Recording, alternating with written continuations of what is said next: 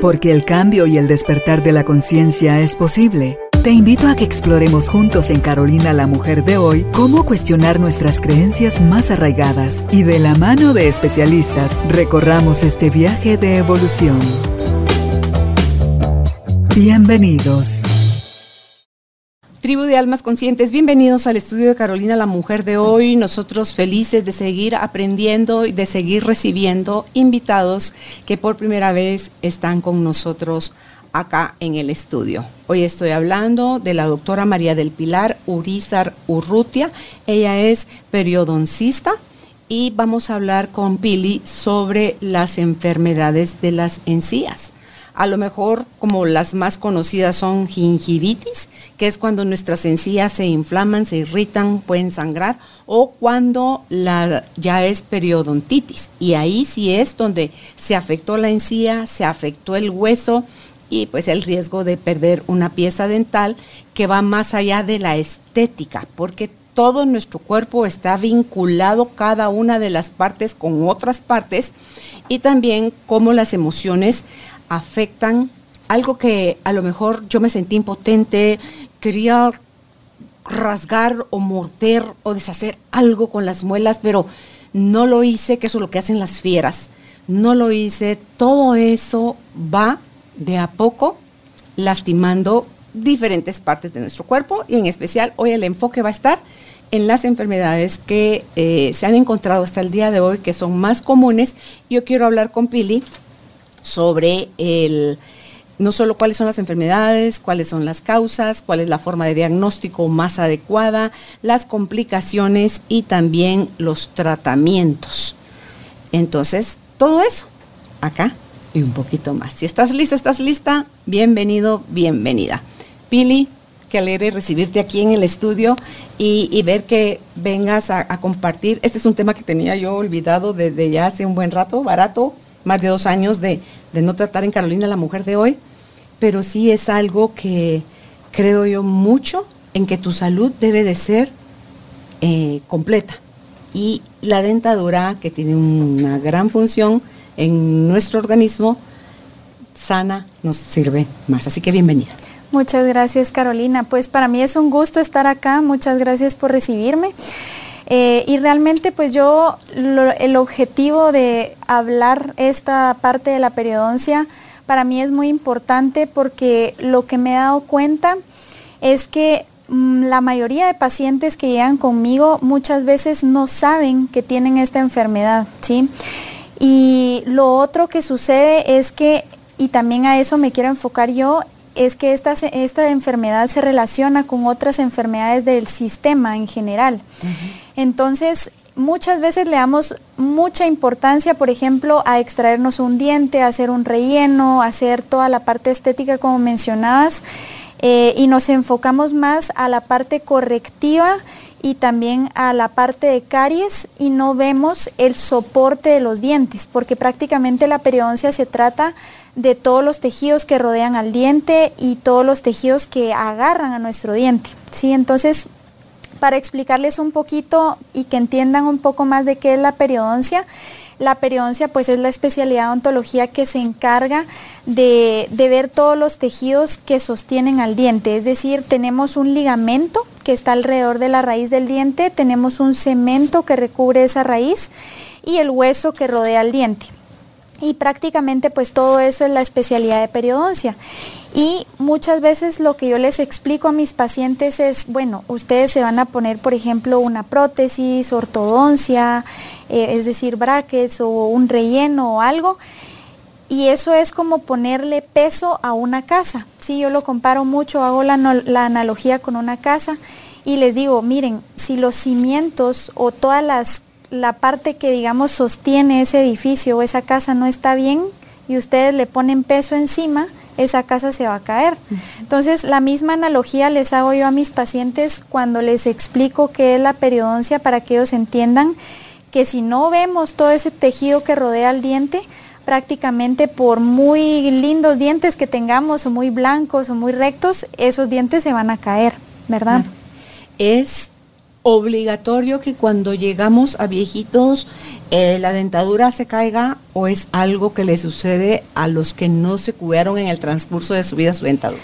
No, efectivamente eso es algo que tenemos, digamos, nosotros como pacientes muy metido en la cabeza y es eso, ¿verdad? Por ejemplo, a ah, mi abuelito o a ah, mi tío que ya es muy viejito usa placa o usa prótesis, pero porque ya por la edad, ¿verdad? Y entonces yo eso justamente les explico a los pacientes, les digo, miren, no, o sea, realmente esa es la causa de la enfermedad periodontal o en este caso la periodontitis. De, exactamente, la consecuencia porque los dientes se van aflojando, ¿verdad? Y como no duele esa enfermedad, como la caries, por ejemplo, que empieza a doler, lastima el nervio, etcétera, etcétera, entonces los pacientes no se dan cuenta. ¿Y qué sucede? Pues eh, cuando sienten flojo el diente van a que se lo extraigan. ¿sí? Entonces eso es lo que pasa y muchas veces yo les digo a los pacientes, idealmente uno debería morir con todos sus dientes. Mi mamá hizo así, ella se murió de 85 con toda su dentadura completa. Qué bueno. Entonces, eh, pero sí hacía la pregunta, para la general de cuánto podemos tener de conocimiento de eso que lo asumimos, ah, porque es viejito y ya usa placa, ¿verdad? Pero, pero no. Hay herencia, hay un factor hereditario, Pili, en la calidad de la salud de nuestra boca en general? Sí, digamos, la enfermedad periodontal tiene un componente hereditario, es decir, digamos, la parte genética sí influye mucho sin embargo, un dato interesante que es a nivel mundial es que el 80% de la población padece esta enfermedad. Entonces, cuando uno menciona eso o le dice eso al paciente, el paciente se asusta, ¿verdad? Porque dice, bueno, o sea, yo y otro montón tenemos esa enfermedad, ¿verdad? Entonces, ¿y, ¿y cómo empieza esta enfermedad, Carolina? Empieza con sangrado de encías, ¿verdad? Muchas veces, por muy poquito que estén sangrando las encías, ya hay que verlo con un periodoncista, porque muchas veces el odontólogo general no es que no sepa, pero no se enfoca en esa parte, ¿verdad? Entonces es bien importante que cuando, por ejemplo, nos empiecen a sangrar las encías, lo veamos y sobre todo si en familiares nosotros tenemos esa, esa digamos, esa, ese signo clínico de sangrado de encías, vayamos viendo porque puede ser que tengamos de herencia esa, esa enfermedad periodontal. Ok. O sea, antes de que entremos de lleno a los signos o síntomas, cuáles son para que la gente esté en conocimiento de eso, cuáles son, además de ese factor hereditario, las causas más comunes para que una persona padezca de periodontitis. ¿Es primero puedes pasar por la gingivitis descuidada y de ahí ya se pasa a periodontitis o es un inicio totalmente independiente? Eh, bueno, digamos para explicarte un poquito, hay diferentes tipos de enfermedad de las encías o enfermedad periodontal. Generalmente inicia como una gingivitis, que es la inflamación de las encías y el sangrado, sin pérdida de huesos, sin pérdida de fibras, que era lo que te explicaba que sostiene al diente y posteriormente si lo descuidamos efectivamente va avanzando a una periodontitis. Eh, cabe recalcar que hay otro tipo de periodontitis, por ejemplo, asociadas a enfermedades sistémicas, por ejemplo, enfermedades como inmunosupresoras, como HIV, eh, por ejemplo, pacientes que tuvieron algún trasplante o que están bajo alguna terapia inmunosupresora o digamos hay otras enfermedades periodontales relacionadas con medicamentos, ¿verdad? Por ejemplo, pacientes que tienen presión alta y toman cierto tipo de medicamentos hace que haya más propensión a enfermedad periodontal, eh, por ejemplo, pacientes diabéticos, pacientes fumadores, pacientes, digamos, con también cierta herencia de Alzheimer, pacientes con artritis reumatoide, que pues todo eso, yo sé que ahorita estoy mencionando muchas cosas o muchas, muchos factores, eh, pero justamente eso es lo que quiero abarcar acá. Claro, es que si se hace la conciencia, si tú ya estás con alguna de esas cosas, no descuides tu dentadura porque ya tienes un factor predisponente. Exacto. ¿Verdad? Sí, digamos, incluso también el embarazo es algo que aumenta o, acelera un poquito más la enfermedad de las encías por todo el cambio hormonal que hay, ¿verdad?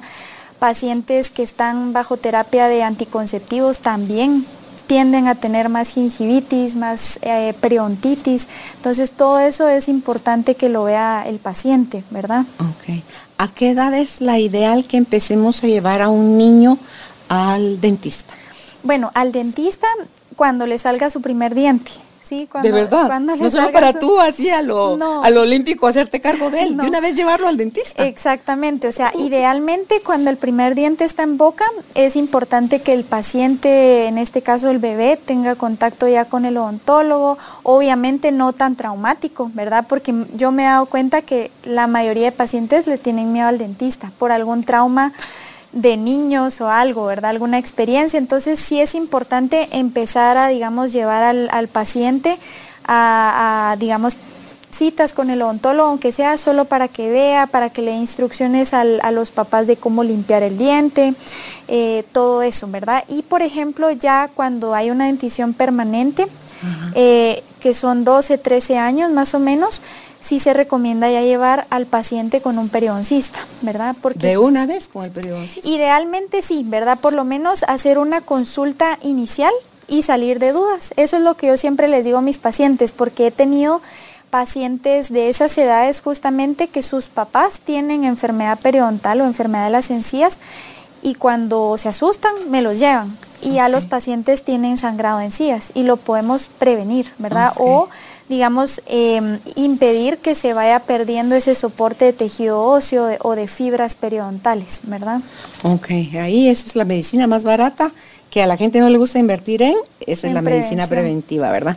Entonces, ya mencionaste eh, algunas de las, de las causas, la, los síntomas. Mencionaste ya también algunos, el sangrado de encías, pero hay otros más. Exactamente. Bueno, lo otro, perdón, antes de entrar a esa, a esa parte, que se me olvidó mencionar que es muy importante, pues es la placa bacteriana. Sí, digamos, obviamente ese es, ese es el factor, digamos, etiológico que causa la enfermedad periodontal en conjunto con todas las otras cosas que mencioné previamente, ¿verdad? Pero por ejemplo, si el paciente no tiene buena técnica de cepillado, eh, no se pasa el hilo dental, sumado a todas las otras enfermedades que mencioné, eso pues agrava un poco más la enfermedad periodontal, ¿verdad? Si dejamos que esa placa o esa comida se acumule en el diente y no la limpiamos, eso se va endureciendo con los minerales de la saliva y genera el sarro, ¿verdad? Y ese sarro lo que va causando Carolina, y como les explico a mis pacientes, te lo voy a explicar más fácil pues para que todos lo entendamos, eh, yo explico de esta forma, aquí tengo la corona del diente, esta es la raíz y hagan de caso que el reloj que tengo acá es el sarro, ¿sí? Ah, el sarro generalmente está en la corona del diente. Pero cuando ya empezamos a tener enfermedad periodontal, el sarro va metiéndose en las fibras que están acá entre la encía y el diente, ¿verdad? Entonces la encía está por acá, encima, y nosotros no vemos ese sarro que se mete en esas fibras periodontales. Y cuando vas a tu limpieza, eh, que va la gente cada seis meses, ahí no te hurgan o sí. Exactamente, ahí no, y a eso es lo que voy, ¿verdad? Digamos, justamente ese sarro se va acumulando ahí y si nosotros como odontólogos o como periodoncistas no hacemos lo que es un sondaje periodontal, es decir, yo con mi instrumento voy midiendo alrededor de toda la encía si por ejemplo hay una medida más profunda de 3 milímetros. Si yo tengo una medida más profunda de 3 milímetros acá, por ejemplo, quiere decir que yo ya tengo pérdida de esas fibras. Exactamente. Entonces, eso, digamos, es lo que yo le recalco a los pacientes de la prevención, que al menos una vez en la vida se hagan ese examen para ver, para ver realmente si tienen o no periodontitis. Tres milímetros. Sí, tres milímetros es, digamos, como el rango em, máximo que podemos tener y que estamos en salud, ¿verdad? Ok. Exactamente. ¿Afecta en algo esa posición de la, de la raíz versus lo que sale, que sí vemos expuesto de la pieza dental cuando te ponen frenos o te hacen ortodoncia? Sí, claro, digamos, la ortodoncia se hace a expensas de jalar esas fibras periodontales que están dentro.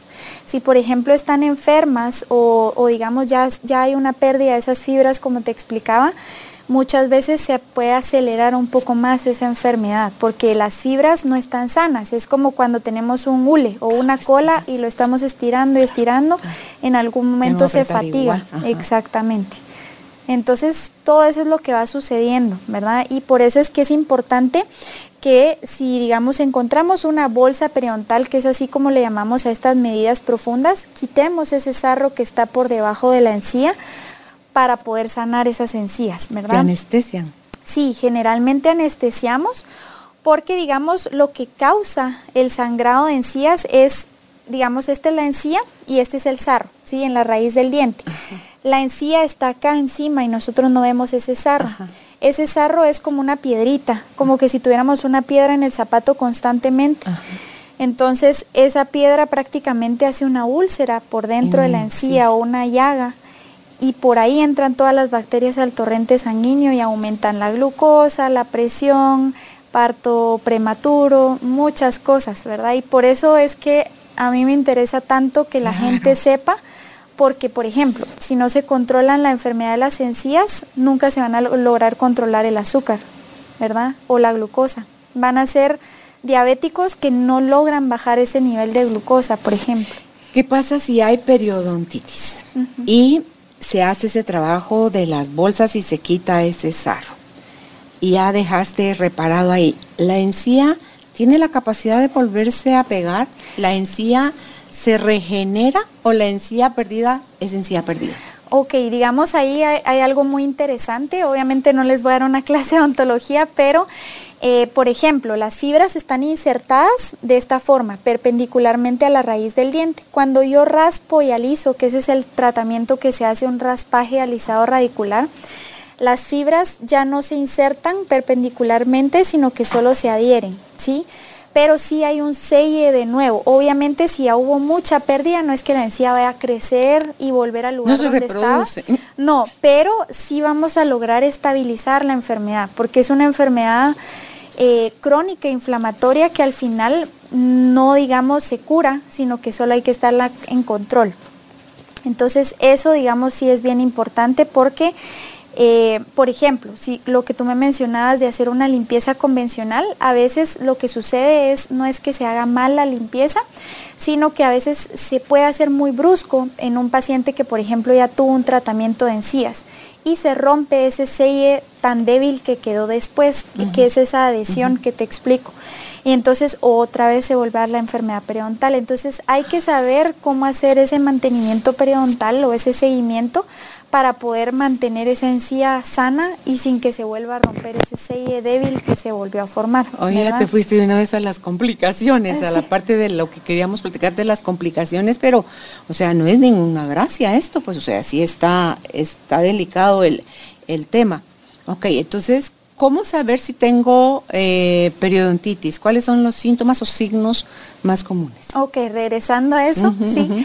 Eh, los signos más comunes pues es el sangrado de encías, ¿verdad? Puede ser, por ejemplo, cuando uno se está pasando el hilo dental, eh, cuando se está cepillando, incluso hay pacientes que mencionan que es espontáneo, ¿verdad? O sea, está hablando y le sangran las encías, eso ya es un poco más avanzado. O por ejemplo, eh, cuando muerden una manzana, una comida, algo, ¿verdad? Ese es el primer signo que es el más importante, el sangrado de encías. Posteriormente podemos tener mal aliento, ¿verdad? La halitosis que llamamos nosotros, el mal aliento puede también ser eh, un, signo clínico de esa enfermedad periodontal. Eh, obviamente movilidad de los dientes, puede ser que empecemos a sentir movilidad en los dientes, o sea que van cambiando su posición para adelante, para atrás. Exactamente. Digamos, uno de los signos más importantes también de la enfermedad periodontal es que los dientes empiezan a ser hacia afuera y hacia adelante. Es decir, el paciente empieza a ver que los dientes van así, ¿verdad? Sobre todo los de arriba, hacia afuera y hacia adelante. ¿Por qué? Porque esa enfermedad empieza de atrás para adelante generalmente. Entonces, todo ese sarro prácticamente ocupa un espacio, ¿verdad? O sea, digamos, aquí está un diente, aquí está el otro, y yo tengo aquí el sarro, y eso ocupa un espacio entre diente y diente, y va haciendo que todos los dientes se vayan moviendo, ¿verdad? Entonces ese es otro signo bien importante que podemos observar nosotros. Ok. Eh, las encías inflamadas, el olor o sangrado, el dolor al masticar, los dientes flojos, los dientes sensibles. Sí, digamos, esa es otra causa. Eh, cuando ya, digamos, la encía se va bajando, muchas veces el paciente refiere sensibilidad o cuellos de los dientes expuestos, ¿verdad? El cuello del diente o la raíz del diente eh, y hay mucha sensibilidad. Entonces, eso también es otro de los signos que podemos observar en la enfermedad periodontal. Que hace como que la pieza dental se vea más grande, Exactamente. Y la encía está más, ya se curvió más todavía. Exactamente, sí. Conozco a una persona que dice que comió mucho limón cuando era niña, que le encantaba, que eso le lastimó su dentina, o sea, la capa protectora que tiene la pieza dental, y eso le puso como que más sensible su dentadura a la hora de cepillarse. ¿Es eso cierto? Sí, es cierto. Digamos, cuando nosotros consumimos comidas muy ácidas o, por ejemplo, que el pH de esas comidas en boca son ácidas, café, limón, vinagre, etcétera, etcétera, eso efectivamente lo que causa es una erosión química, ¿verdad? O sea, va retirando la capa más superficial del diente, el esmalte, y eso hace que tengamos más sensibilidad, ¿verdad? No es por enfermedad de las encías, pero sí es por, digamos, factores químicos que causan ¿Qué solución hay ahí? Ahí generalmente hay que ver la, la gravedad de la, digamos, de la erosión. Entonces muchas veces se hacen tratamientos, por ejemplo, con flúor, si es leve, para disminuir la sensibilidad, barniz de flúor o pastas con, digamos, ciertos agentes desensibilizantes para disminuir esa sensibilidad. Y ya cuando es más severo, pues ya generalmente hay que poner una cobertura en ese diente, como una carilla, una corona, etcétera, etcétera. Tú mencionaste hace un momentito a la hora de hacerse uno, que, eso es lo primero que uno va por un dolor o porque toca el, relleno, eh, que si es de, ¿cómo se llama cuando es plateado? De amalgama. De amalgama o si es ya de resina. Eh, ¿A favor de cuál de los dos tipos de relleno estás tú? Bueno, realmente, digamos, a mí me enseñaron ambos, ¿verdad? Yo me grabé en la San Carlos y ahí todavía enseñan amalgama y resina. Eh, y digamos, la amalgama no es un material malo, ¿verdad? Siempre y cuando se use bien, y siempre y cuando se haga con, digamos, eh, el diseño de la cavidad que nosotros queremos, ¿verdad? Lo que pasa es que a veces se hacen cavidades o, digamos, por decirlo en palabras más simples, agujeros más amplios y la amalgama es un material que tiende a expandir. Entonces, como expande, se puede fracturar las paredes de los dientes, ¿verdad? Entonces, es un material que, que expande. Entonces, generalmente se usa más en pacientes que no tienen tantos recursos o en pacientes que se hicieron antes rellenos, ¿verdad?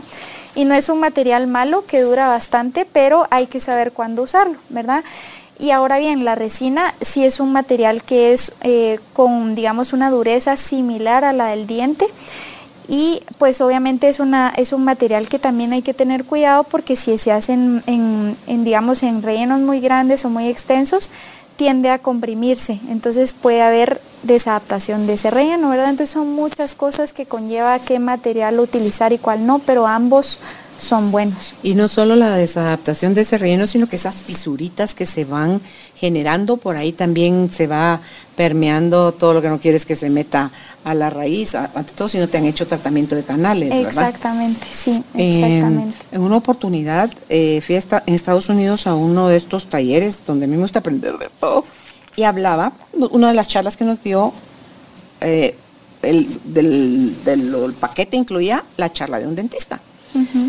Y decía que a la hora de tener uno los rellenos de amalgama, que son estos grises o plateados, y que cuando uno se lo quiere retirar, no es nada más, ah, y ya, y ahorita pongo la resina.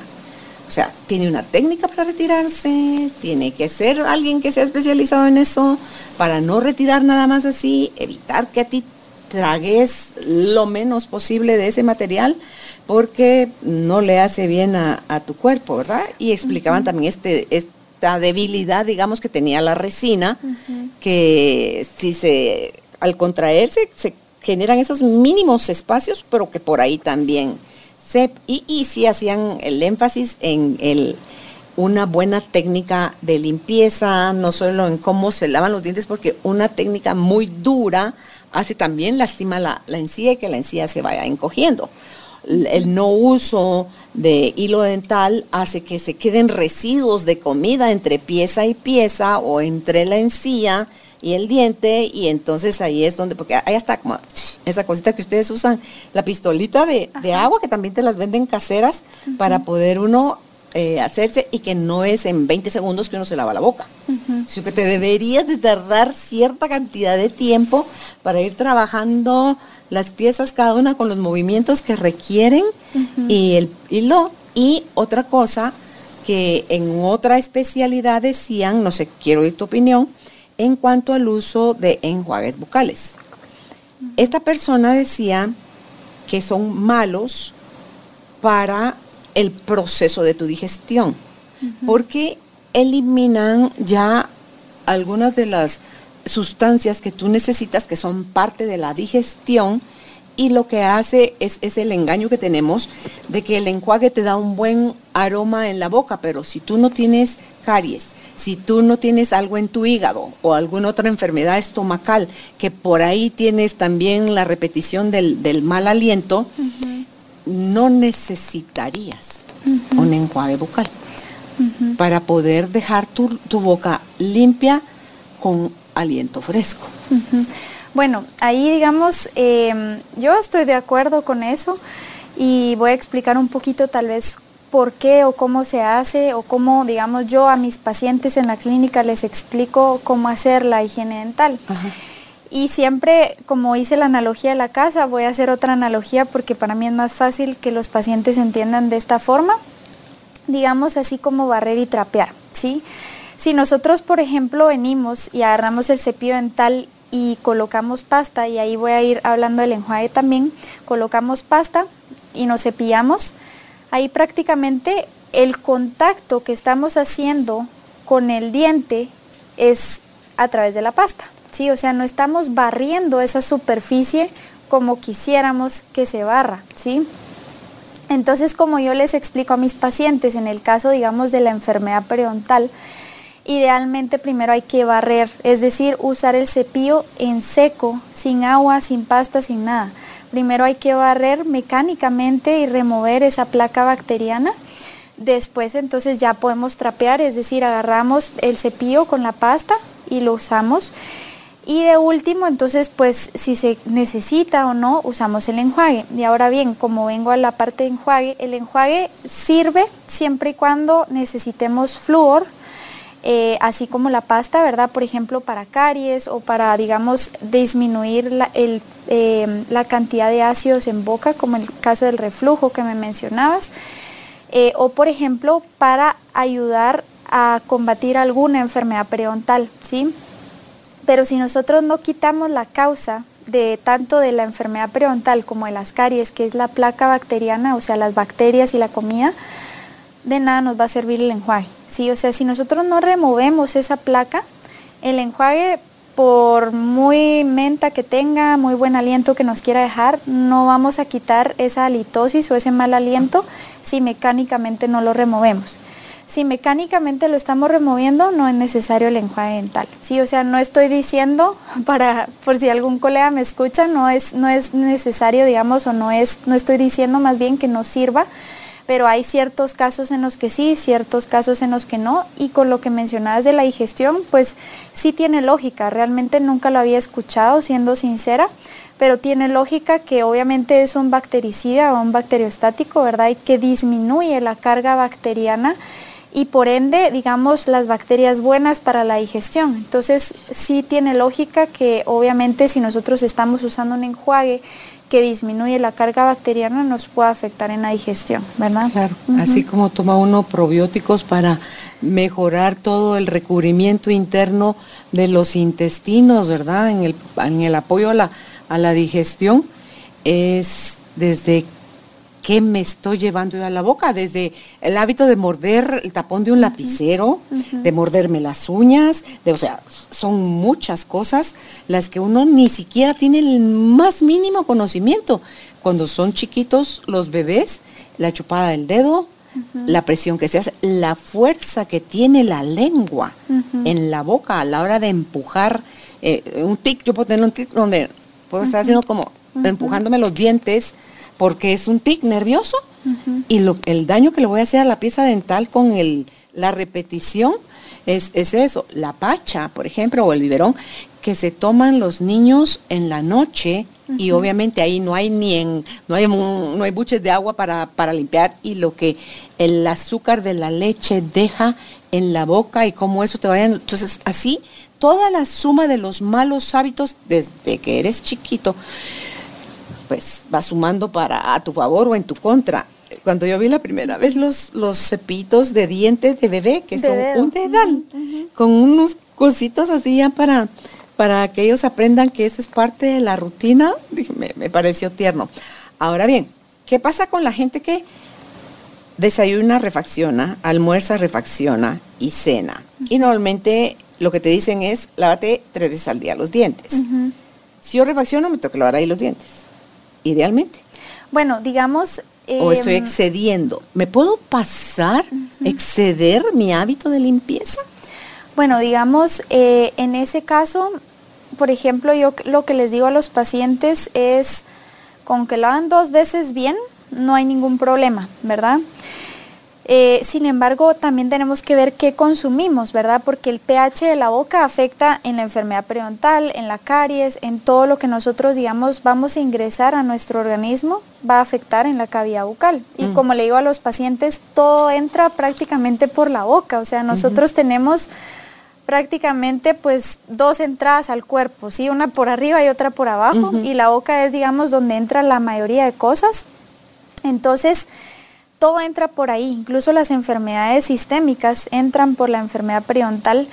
Entonces es importante que, por ejemplo, si nosotros refaccionamos cada cierto tiempo, veamos qué comidas estamos consumiendo, porque hay comidas que nos disminuyen tanto el pH o nos bajan tanto el, el pH de la boca que eso afecta en ciertas enfermedades. Mencionaste el café, el tabaco, ¿qué otra cosa es de los que más? Digamos, pues obviamente todo lo que sea ácido en boca, digamos ketchup, eh, café, limón, vinagre, todo lo que sea con pH ácido nos va a causar, digamos, disminución de ese pH. Por ejemplo, em, en algún momento cuando yo estudié cariología, que es una clase de caries que llevamos, nos menciona justamente que para elevar ese pH nosotros debemos de consumir lácteos, ¿verdad? Después de haber consumido todos esos alimentos ácidos porque eso nos va a nivelar un poco más el pH, ¿verdad? Entonces hay ciertas cosas que uno como odontólogo le puede explicar a su paciente y que son bien interesantes para uno poder llevar una mejor, digamos, salud dental. Y me imagino que como en cualquier otra parte del cuerpo, ni muy ácido ni muy alcalino. Exactamente. Que también mucha alcalinidad hace que se den estos y mucha acidez también provoca otro, otros problemas. La gente que se lava los dientes con bicarbonato directamente en el cepillo y esto, ¿eso no alcaliniza mucho el pH de la boca? Bueno, digamos en esos casos, eh, respecto por ejemplo a las pastas dental, eh, yo me enfoco mucho en la parte periodontal, ¿verdad? Sin embargo, cuando el paciente me pregunta eso, yo les digo, miren, realmente las pastas, por ejemplo, blanqueadoras, las pastas que tienen bicarbonato, todas estas lo que tienen o su objetivo es tener un abrasivo o como una lija, ¿verdad? Para limpiar los dientes o, digamos para blanquearlos. ¿Y por qué digamos generalmente están amarillos los dientes? Por el sarro, ¿verdad? Por eso es que se ven amarillos. Entonces el objetivo de las pastas dentales de encías, de blanqueadoras, de, del carbón activado, del bicarbonato, lo único que están haciendo es tratar de retirar ese sarro que si uno no lo retira con ese raspaje que yo le mencionaba, que es bien fuerte, o sea, yo tengo que quitar ese sarro con ciertos instrumentos, de lo contrario no se va a blanquear el diente, ¿verdad? Entonces esas pastas lo único que hacen es desgastar el esmalte del diente y generan más sensibilidad. Entonces yo sí, en lo personal, yo como periodoncista no recomiendo pastas que tengan abrasivos dentales. Ok. Eh, y el tabaco, por ejemplo, ese te percude los dientes terribles, los sumadores crónicos groseros se les nota en la dentadura sí, digamos, esas manchas cafés que tienen. Exactamente, digamos los pacientes pues que, que fuman cigarrillo, que nosotros les llamamos fumadores pesados, es de una cajetilla, 20 cigarrillos o más, generalmente pues poseen muchas manchas, ¿verdad? Y lo que pasa en, en, los pacientes fumadores, Carolina, es algo bien interesante. Ahorita que me preguntaste, se me olvidó mencionar que en los pacientes fumadores todos los signos que te dije de sangrado, de la inflamación, etcétera, etcétera, no se presentan en los pacientes fumadores. ¿Por qué?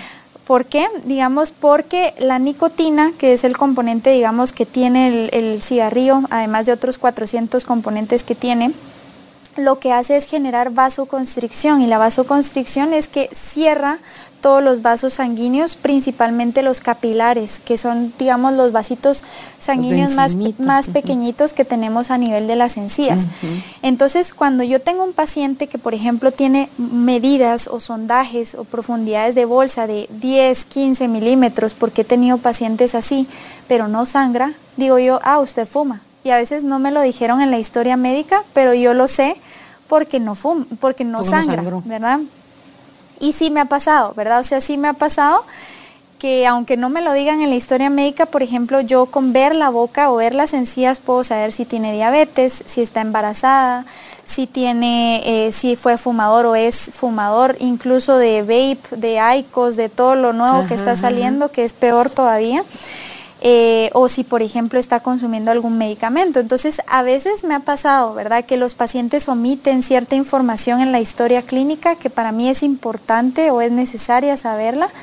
Pacientes, por ejemplo, que consumen drogas, marihuana, cocaína, ¿verdad? Hay ciertas lesiones que se ven en boca o en las encías que para mí yo ya sé cómo son, ¿verdad? Entonces al final el paciente pues no me, no me logra ocultar cosas porque yo lo veo en boca, ¿verdad? Por ejemplo, como te mencionaba, el paciente fumador no sangra, no tiene tanta inflamación por esa vasoconstricción, entonces no llega la sangre a esas zonas, ¿verdad? Y el paciente fumador no repara tan rápido.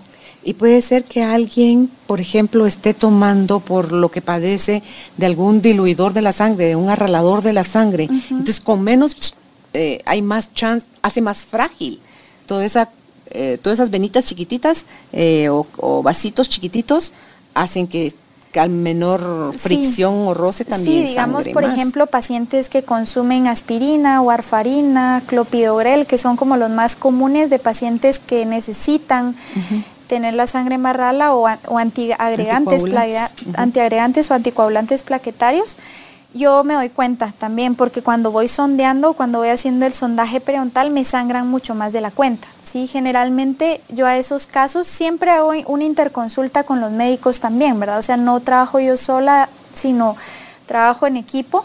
Eh, entonces mando exámenes de laboratorio de coagulación, etcétera, etcétera, porque eso también es importante. para meterte en problemas ya en el a medio trabajo, a medio ¿verdad? tratamiento. Ok, entonces ya hablamos de las causas, ya nos has explicado el diagnóstico, sí o sí, tiene que ser con ese tipo de equipo que tú tienes para meter la sondita y ver la profundidad, eso quiere decir a mayor profundidad, mayor lesión. Eh, las complicaciones al final es que pierdas la pieza, te puede generar algún otro problema como un cáncer o un algo en la boca, porque el tabaco, por ejemplo, todas esas fotos que sacan de, de, cáncer en la boca, en la lengua, las encías, y todo lo que tiene que ver, digamos, con, el cáncer. Sí, digamos, eh, cuando yo hago mi examen clínico, Carolina, y esto pues no solo yo, sino que yo creería que la mayoría de, doctores, porque nos lo enseñan en pregrado, no en posgrado, sino en pregrado, tenemos que hacer un examen clínico general, o sea, de, de, toda la boca, incluso ver lesiones en cara que tenga el paciente, cómo camina, los dedos del paciente, muchas cosas, ¿verdad? se han habido. Exactamente, pero eh, digamos, generalmente yo sí reviso eh, cachetes en la parte interna, bordes de la lengua, piso de la lengua, eh, ganglios maxilares, ¿verdad? Musculatura en toda esta parte. O sea, yo me tomo más o menos como una hora en revisar todo eso. Por ejemplo, también tomo la glucosa, la presión, oxígeno, pulso, para ver que no exista alguna lesión o algún cambio de coloración en la mucosa, en la mucosa es decir, en la encía, ¿verdad? Porque muchas veces estos cambios de coloración, por ejemplo en pacientes fumadores, lesiones blancas que empiezan a aparecer, pueden eh, volverse un cáncer, ¿verdad? Una displasia que le llamamos nosotros, un cambio en esas células que están en el tejido eh, blando, ¿verdad? Eh, por ejemplo, manchas únicas en boca, también eso nos, nos da algún indicio de que puede haber alguna lesión maligna. Entonces, sí, digamos, obviamente si no tenemos la boca sana, ya sea con caries, con enfermedad periodontal, obviamente eso va a propiciar a que otras lesiones pues no se curen o no estén en buen estado, ¿verdad? Entonces sí es importante tener una salud en general de toda, de toda la boca, ¿verdad? Ok. El tratamiento empieza entonces con esa evaluación del y ¿Qué sigue después de que dice, sí, usted tiene periodontitis? Ok, digamos el tratamiento de la periodontitis es eh, primero pues la evaluación, ver si hay bolsas periodontales. Si hay bolsas periodontales donde existen esas bolsas o esas medidas mayores de 3 milímetros, se hace bajo anestesia local un raspaje alisado radicular, que es quitar ese sarro de las raíces de los dientes con unos instrumentos, eh, quitar ese sarro para poder dejar la encía sin nada adentro. Y se espera generalmente de 21 a 28 días, que es lo que tarda en cicatrizar ese ligamento, para hacer una reevaluación periodontal. Quiere decir, yo vuelvo a tomar medidas y, e idealmente después de ese tratamiento, ya con que yo le expliqué al paciente cómo se tiene que pasar el hilo, cómo se tiene que cepillar, el paciente debería de mejorar o cicatrizar esas fibras en ese, periodo. en ese periodo y entonces ya las medidas que yo tomo, cuando las tomo, deberían de disminuir. ¿verdad? Ahí ya se ha dado esa retracción que tú decías que ya no es así, sino que ya es así en vertical, ya no es en horizontal, sino que ya es en vertical. Así es. Ajá. Ok, ¿y si sí funcionó y sí pegó así como debería? Sí, sí funcionó, digamos, en la revaluación periodontal, si el paciente tenía, por ejemplo, medidas de 5 milímetros en casi todos o en promedio de los dientes y ahora tiene 3. Eh, pues ya entonces lo mantenemos en mantenimientos periodontales o en controles periodontales, ¿verdad? Depende mucho del paciente, ¿verdad? De la higiene del paciente, qué tan disciplinado sea el paciente. Por ejemplo, tengo pacientes que los veo cada año, pacientes que los veo cada seis meses, o hay quienes que les tengo que tener un control más riguroso cada tres meses, ¿verdad?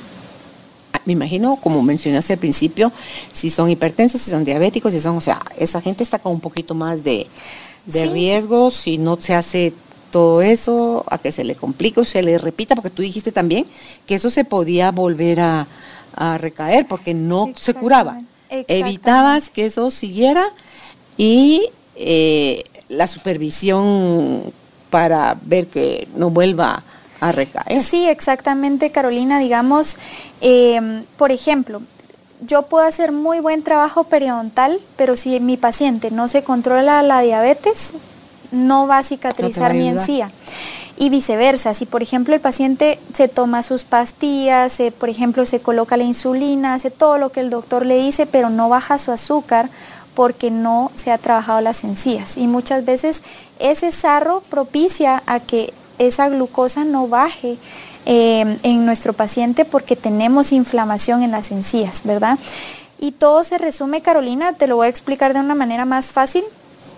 En todo el cuerpo nosotros en los vasos sanguíneos tenemos una capa interna que recubre todos los vasos sanguíneos que se llama endotelio. Uh -huh. Y ese endotelio, Carolina, prácticamente repara de todas las enfermedades. O sea, ahí van todas las células y cada vez que nosotros nos cortamos, ese endotelio hace que repare. Sale a funcionar, Exactamente. Reparar, Entonces, si por ejemplo nosotros tenemos presión alta, diabetes, Alzheimer, todo eso, y además tenemos enfermedad de las encías o enfermedad periodontal, es como que si estuviéramos sumando una disfunción o que no funcione ese endotelio porque siempre está reparando. O sea, siempre está nuestro endotelio reparando la enfermedad de encías, la enfermedad eh, de la diabetes, el Alzheimer, eh, todo, la, todo, ¿verdad? Entonces, Son tus guerreros. Exactamente. Entonces, lo que yo les digo a los pacientes es que ellos tienen, cuando tienen varias enfermedades, un síndrome de disfunción endotelial porque el endotelio no está logrando reparar, ¿verdad? Entonces, por muy bien que nos controlemos todas las enfermedades sistémicas, si no controlamos esto, porque esto también es una enfermedad sistémica que causa inflamación eh, y que causa disfunción del endotelio, no nos vamos a curar, ¿verdad?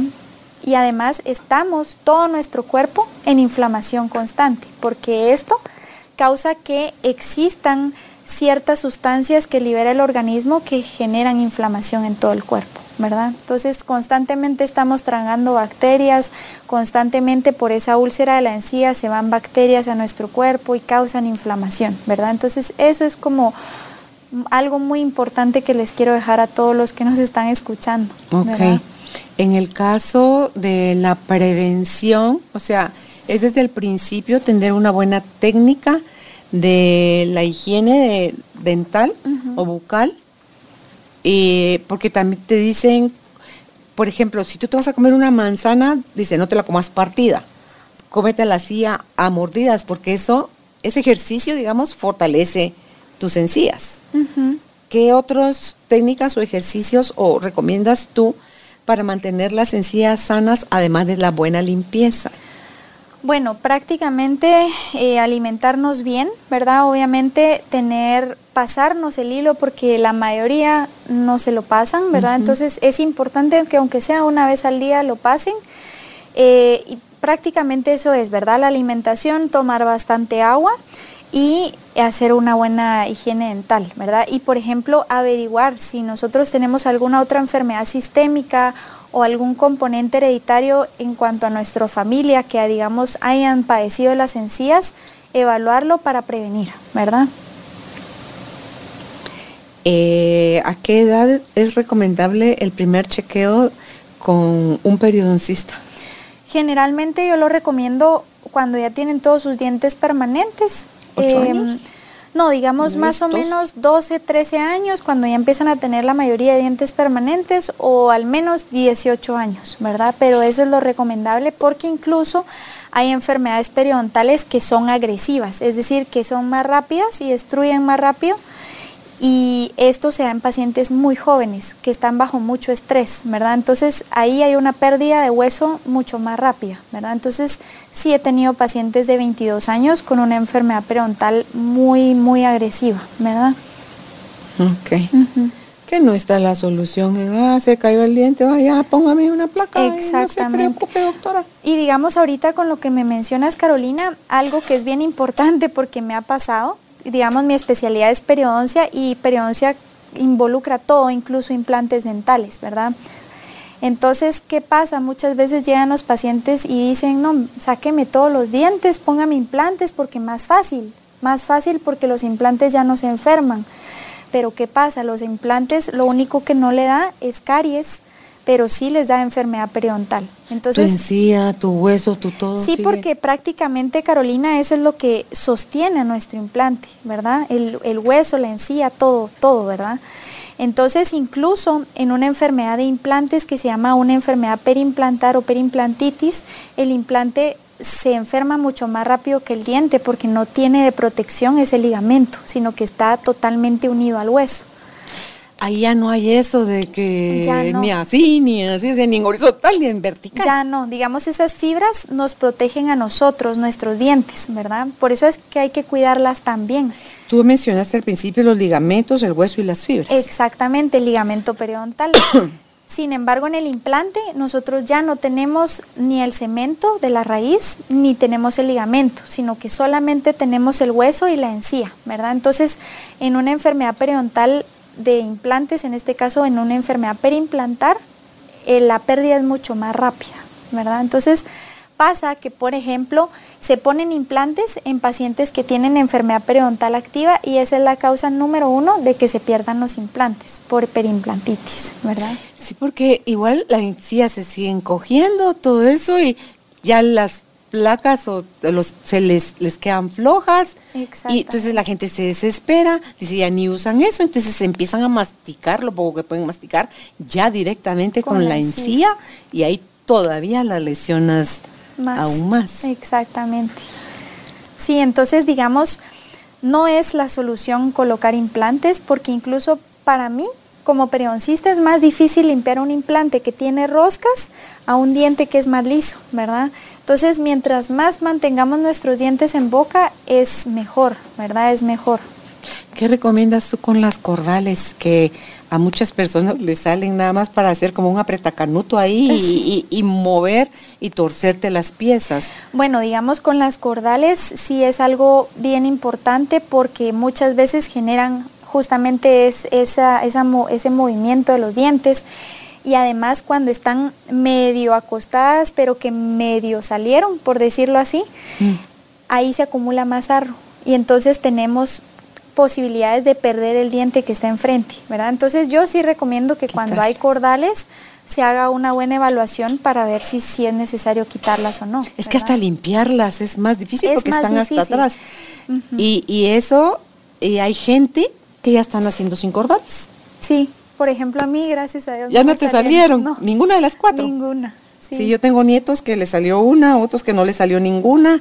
Entonces ya debe ser parte también de la de la evolución del- Claro. del, ser humano, ¿verdad? Sí, que ya no ya no fue necesario pues Así es. interesante toda la información que traes para nosotros, Pili. Eh, y como esto urge que nos eduquemos, si habláramos de los ojos, también tiene lo propio, o si habláramos de los oídos, o si habláramos de cualquier parte del cuerpo, el conocimiento y el cuidado, y no tienes que ser oftalmólogo, ni tienes que ser otorrinolaringólogo, o, o odontólogo, o dentista, o periodoncista, es como la cultura general, ojalá nos enseñaran más esas cosas, Pili, en el colegio, Sí. cuando somos niños. El- una vez entrevistando a un diabetólogo decía, para mí es más fácil con un niño que maneje estable su diabetes que con un adulto, Sí. porque el adulto ya tiene malos hábitos que no quiere dar no quiere dar su brazo a torcer. En cambio, el niño, como se está formando apenas, ese, ese entiende o se hace como más caso o más responsable y entonces eh, le- les va mejor. Entonces, imagínate si todo esto nos lo enseñaran, no para meternos miedo, Así sino es. como para, Para una buena técnica. ¿verdad? Sí. Y, y- y las mamás, qué buena herramienta tendríamos para evitar todas las cosas que hacemos. Cuando tú decías la técnica del barrido, en mi fregada vida, yo me he cepillado los dientes con un cepillo seco, primero, Sí. o sea, nunca. Sí, así Sino que es. directo a la, A la pasta, pasta. al agua, porque a mí sí me gusta que mi cepillo esté mojado y, y- y eso nada más lo que logra es que haga más espuma. Y si tenemos esa loca idea que a mayores la espuma limpia más. está más limpia Exacto. la pieza. Sí. Pues me encantó. ¿Algo más que quieras agregar, Pili? No, pues yo creo que como conclusión tal vez sería que no dejen, digamos, de lado la parte dental, ¿verdad? No solo caries, sino la parte periodontal, porque eso al final les repercute en muchas otras enfermedades que, que se han estado estudiando, incluso COVID, ¿verdad? O sea, con el COVID muchos pacientes no sabían por qué les daba COVID y era porque tenían enfermedad de encías, ¿verdad? Aumenta en nueve veces la probabilidad de complicaciones de COVID, de respiratorias. Entonces, mm, como les digo a todos mis pacientes, todo entra por la boca, entonces creo que sí es bueno que cuidemos nuestra boca como algo muy preciado que tenemos, ¿verdad? Claro. Sí. Y ah, tú estás, eh, ¿dónde está tu clínica, Pili? Yo estoy en Integra Medical Center, es en la novena calle, 4-52, zona 10, edificio Integra Medical Center. O sea, es un grupo de médicos como tú que se dedican todos a lo mismo. Exacto, sí, digamos el edificio es médico, hay un piso solo de odontología y yo estoy ahí en, el, en la... ¿Tú estás solita? Yo estoy sola. Ah, ok. Como periodoncista, pero sí tengo un equipo de trabajo, trabajo con otro, con un ortodoncista, eh, trabajo con un endodoncista eh, que es canales, ¿verdad? Y trabajo con un prostodoncista que es el rehabilitador oral, que es la parte estética, ¿verdad? Sin embargo, sí trabajamos en conjunto para primero estabilizar los cimientos de los dientes, que es mi, mi especialidad, y luego trabajar todo lo demás que va encima de, digamos, de los tejidos que soportan al diente. Dijiste un nombre que en mi vida había escuchado, prostodoncista. Sí, prostodoncia o rehabilitación oral, ¿verdad? Que es toda la parte de carías, puentes, coronas, coronas sobre implantes. Entonces, Ah, con, con el doctor trabajamos muy de la mano, ¿verdad? Entonces, trabajamos el doctor Juan Antonio Martínez, la doctora Ana Gabriel Lara y el doctor Jean-Pierre Núñez, que él sí trabaja en su clínica porque está enfrente mío, pero él es el ortodoncista que, que trabajamos en equipo y el doctor Héctor Cordón que trabaja cordales con nosotros y yo que trabajo la parte de periodoncia. Imagínate cuánta especialidad. Sí, que Son cinco o seis. Somos cinco. sí. Solo en Sí. ver que tu dentadura esté sana y funcionando como se debe. Así es, sí. Wow, me encanta. ¿Quieres hacer una cita para ir y revisarte cómo estás a nivel del, la, si tienes o no periodontitis? Al teléfono acá en Guatemala es más 502 3024 8610. Si vives aquí, por supuesto, 3024 8610 en Instagram está como periodental-gt, doctora Pilar, doctora punto Pilar Urizar. Así que gracias Pili por, por haber venido a explicarnos gracias todo Gracias a ti Carolina por la invitación. Que estés bien y no dejes más al tiempo tu salud bucal. Hasta pronto. Gracias por ser parte de esta tribu de almas conscientes. Recuerda visitar nuestra página web carolinalamujerdehoy.com.gt para más información de estos temas y de nuestros invitados. Tenemos más programas, blog, libros, talleres, tienda en línea y material exclusivo para quienes se suscriban. Encuéntranos en redes sociales como Carolina la Mujer de Hoy.